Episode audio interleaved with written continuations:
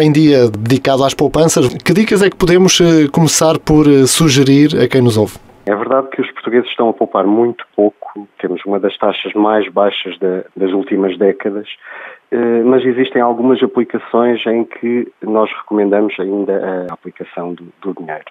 Por exemplo, há dois tipos de poupanças que as pessoas deveriam mesmo ter e deveriam preocupar-se. Primeiro é a criação de um fundo de emergência uma poupança onde poderão aplicar, por exemplo, seis salários em produtos de capital garantido.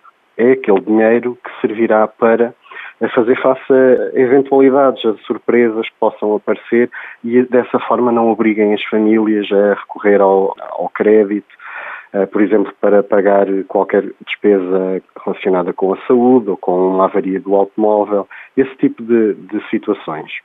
Eh, para esse fundo de emergência, recomendamos os depósitos a prazo, nomeadamente os melhores, porque neste momento a média dos depósitos a prazo a um ano é de 0,1%, eh, mas as taxas variam entre 0% e 0,7% para o prazo de um ano.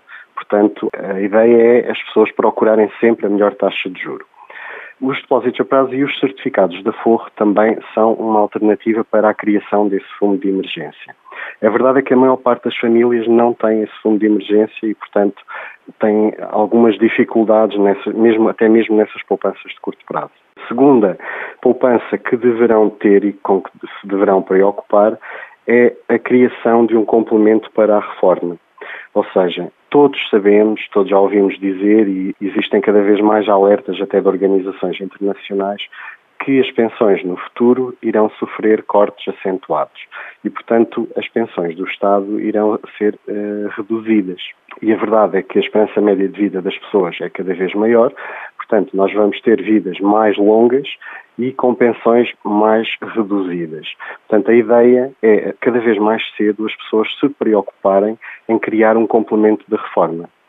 Para esse complemento de reforma, em Portugal existem alguns produtos específicos, nomeadamente os PPRs, os fundos de pensões e os certificados de reforma. Mas há, diferenças entre eles, por exemplo, os certificados de reforma é um produto do Estado, mas tem apenas uma forma, é um fundo sem capital garantido e a pessoa apenas tem acesso ao dinheiro no momento da reforma. Portanto, acaba por não ser muito versátil. Os fundos de pensões têm elevadas comissões. Daí restam-nos e nós recomendamos particularmente os PPRs, é um produto com que podemos criar esse complemento de reforma a partir de um pequeno montante e depois já há dezenas de PPRs no mercado, uns sobre a forma de seguro, outros sobre a forma de fundo de investimento, que podemos subscrever de acordo com a idade que temos e com o risco que estamos dispostos a correr. Por exemplo, eh, os PPRs sobre a forma de seguro têm o capital garantido, mas o potencial de rendimento é menor, porque investem em títulos com eh, um risco mais baixo. Já os PPRs sobre a forma de fundo uh, investem uma parte da carteira em ações, pelo que o potencial de rendimento é bastante superior. E nós recomendamos esses produtos para quem ainda está longe da reforma. Só a título de exemplo, se eu começar aos 30 anos a aplicar 100 euros por mês num PPR, naquele PPR que nós, uh, Proteste Invest, aconselha, que rendeu 6,7% ao ano nos últimos 5 anos, vou chegar aos 60, e, e, supondo que esse rendimento se mantém no futuro, é apenas uma hipótese uh, meramente académica, mas supondo que esse rendimento se mantém, eu vou chegar aos 67 anos com 185 mil euros. Portanto, quanto mais cedo eu começar a planear a reforma, melhor. Quer porque entrego um montante superior, quer também pelo efeito de capitalização. São as nossas duas dicas, dicas fundamentais, é criar um fundo de emergência e eh, começar a pensar cada vez mais cedo em criar um complemento de reforma. O que é que lhe parece eh, que o Governo poderá fazer no sentido de incentivar as pessoas a poupar mais? Eh, é fundamental neste momento criar incentivos à poupança. Como eu disse há pouco, a taxa de poupança em Portugal no segundo trimestre era de 5,9% é a mais baixa das últimas décadas e está a menos de metade da zona euro. Por exemplo, eh, na zona euro, eh, no mesmo período, a taxa de poupança das famílias era de 13,3%. Nós estamos a menos de metade. Eh, e nós estamos com a taxa de poupança a cair e na Europa, em geral, ela tem até subido. Portanto, estamos a caminhar no mau sentido. Há inclusivamente países, nomeadamente a Alemanha e a Suécia, que têm taxas de poupança quase de 20%. Portanto, é necessário que o governo uh, crie mesmo incentivos à poupança para inverter esta tendência. Um desses incentivos seria baixar a taxa de imposto dos produtos de aforro. Nós, neste momento, por exemplo, em certificados de aforro, em depósitos a prazo, em fundos de investimento, temos uma taxa de imposto de 28%. É das mais elevadas da Europa. Eh, nós comparámos já no Dia Mundial da Poupança do ano passado, fizemos um retrato da poupança em Portugal e comparámos com outros países. E, de facto, eh, os outros países que foram incluídos nessa comparação tinham todos taxa de imposto sobre o aforro bastante inferior.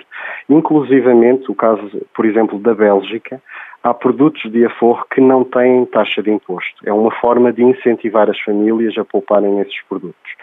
Eh, é o caso das contas de poupança, que em Portugal praticamente estão a desaparecer. Os bancos hum, parece que não têm interesse uh, em dinamizar as contas de poupança, mas essas contas de poupança, aquelas que uh, as pessoas permitem às pessoas fazer entregas de pequenos montantes, poderiam resolver a questão do fundo de emergência. Era uma forma das pessoas criarem o, tal fundo de, emergência. Portanto, não é uma conta, não é, não é como um depósito a prazo em que eu coloco lá, por exemplo, uh, uh, 100 mil euros ou 200 mil, mas é uma conta de poupança, é mesmo para criar aquele aquele complemento para a família para eventuais necessidades.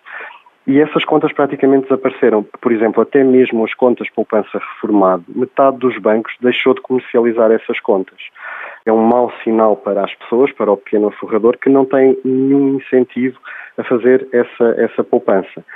Depois, uh, seria também necessário criar novos produtos de dívida pública. Nós, neste momento, temos os certificados da Forro e certificados do Tesouro, mas se repararmos, os certificados da Forro dependem da Euribor. Ora, a Euribor eh, está negativa e tem estado a descer nos últimos anos.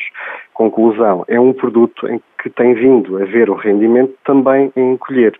Portanto, seria necessário que em períodos de descida das taxas de juro de, do mercado, as taxas de referência, se calhar o Estado deveria apresentar produtos de taxa fixa para que as pessoas se sentissem mais confortáveis e vissem a sua poupança rentabilizar alguma coisa. Porque há, há um problema muito eh, também significativo e que às vezes passa ao lado da, da maior parte das pessoas, que é a inflação.